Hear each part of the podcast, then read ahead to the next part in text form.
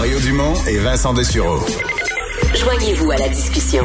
Appelez ou textez le 187 Cube Radio 1877 827 2346. Chronique politique avec Gilles Barry. Bonjour Gilles. Salut Mario. Alors, il y a Amnesty International qui a voulu faire une leçon de droits humains, M. Legault, il y a quelques jours. Là.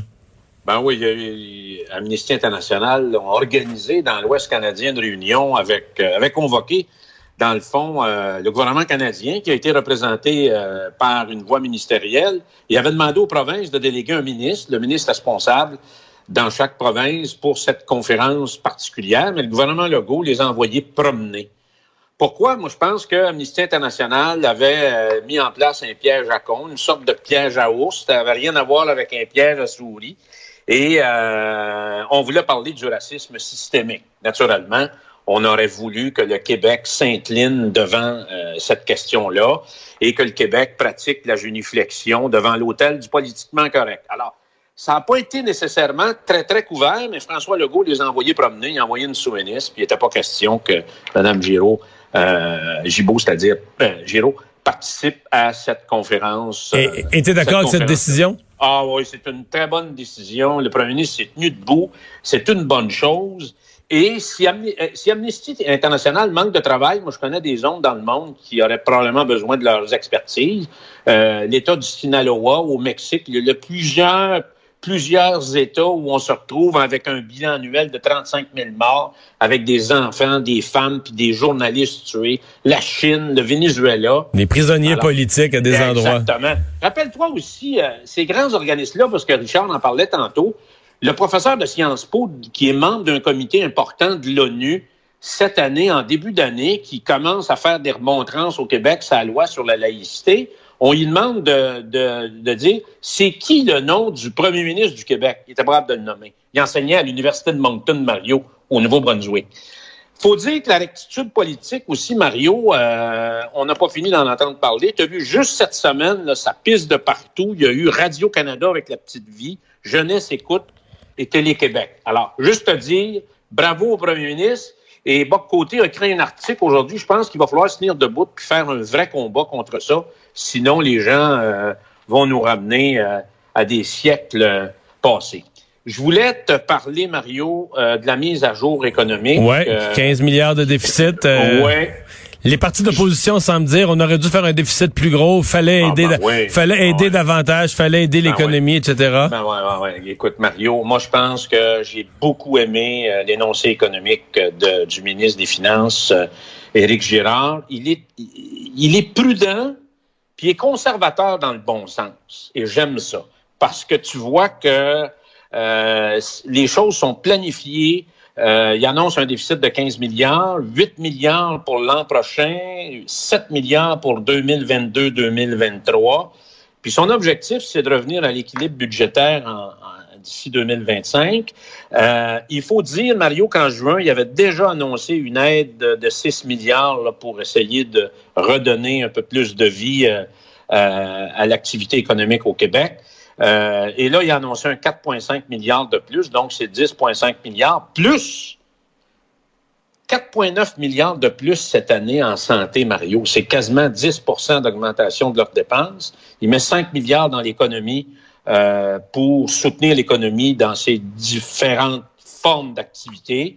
Et euh, il va avoir un 600 millions pour la relance.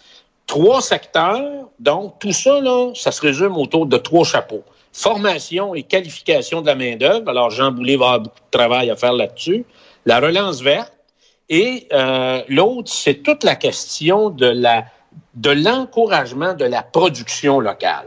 Ça, je pense que c'est un défi pour le Québec. Il y a probablement des choses intéressantes qui vont sortir de ça. Alors, naturellement, il, il met un plafond sur les dépenses en disant qu'il faudra revenir à 3,5 maximum. Il parle des revenus. Euh, la CAC euh, avait fait un engagement en disant qu'il faudra avoir au moins 2 de, de euh, sur les revenus. Donc, euh, pour moi, c'est très important parce que on a tendance tu sais, les politiciens de tout acabit parlent plus de dépenses que des revenus, puis les revenus, ben, c'est essentiel. Mario, il y a deux facteurs à surveiller. La planète va-t-elle rentrer dans une récession profonde à cause de la pandémie? Ça, c'est une question, parce que ça, ça pourrait, ça pourrait donner, dans le fond, une direction qui pourrait être différente à tout ça. Ben, euh, c'est ça. Euh, le ministre euh, nous fait une mise à jour économique avec les meilleures connaissances économiques de ce qu'on prévoit pour 2021. Mais il reste une bâtèche de zones d'incertitude. Là, ben, là, on présume, là, on se fait un scénario là, que ah, il va y avoir le vaccin, ça va reprendre. Mais tu sais, tous les scénarios qu'on s'est faits depuis le mois de mars, là, il n'y en a pas un qui s'est réalisé. Jamais. Exactement. Et l'autre chose, Mario, donc ça, c'est une chose. La planète s'en va où sur le plan économique? Il y a plein de pays, là, il faut regarder ce qui se passe à travers le monde. Là, ils rouvrent leurs frontières parce que là, ils n'ont pas, ils pas les moyens financiers que le Québec puis le Canada ont pour appuyer la classe moyenne, pour appuyer les gens défavorisés. C'est impensable, donc, ils sont obligés de reprendre une vie euh, beaucoup plus normale. L'autre élément, Mario, c'est actuellement, la crise cache quelque chose de très important et tantôt, déjà, ça, a commencé à nous toucher, ça s'appelle l'inflation. Là, on, on, est tous aveuglés par les taux d'intérêt qui sont très bas, mais le pouvoir d'achat des Québécois, Mario, là, il était casé depuis le début de la pandémie. faut se rappeler, Mario, une chose. Il y a 40% de Québécois qui ne payent pas d'impôts. Donc, et, donc, c'est le 60% qui paye pour tout, pour tout le reste, pour l'appareil public qu'on a. Et pour c'est même, euh, tu dis c'est 40 puis je pense que c'est même 41, 42, ben, c'est un petit peu plus. ouais, ouais, ouais, j'ai ça rentré dans ma tête parce que M. Landry le répétait tellement Ouais, mais c'est plus maintenant. Ben, alors, c'est quand même quelque chose. Là, faut que tu rajoutes à ça, Mario, parce que la joke, c'est que tu fais six mois par année, tu travailles pour le gouvernement.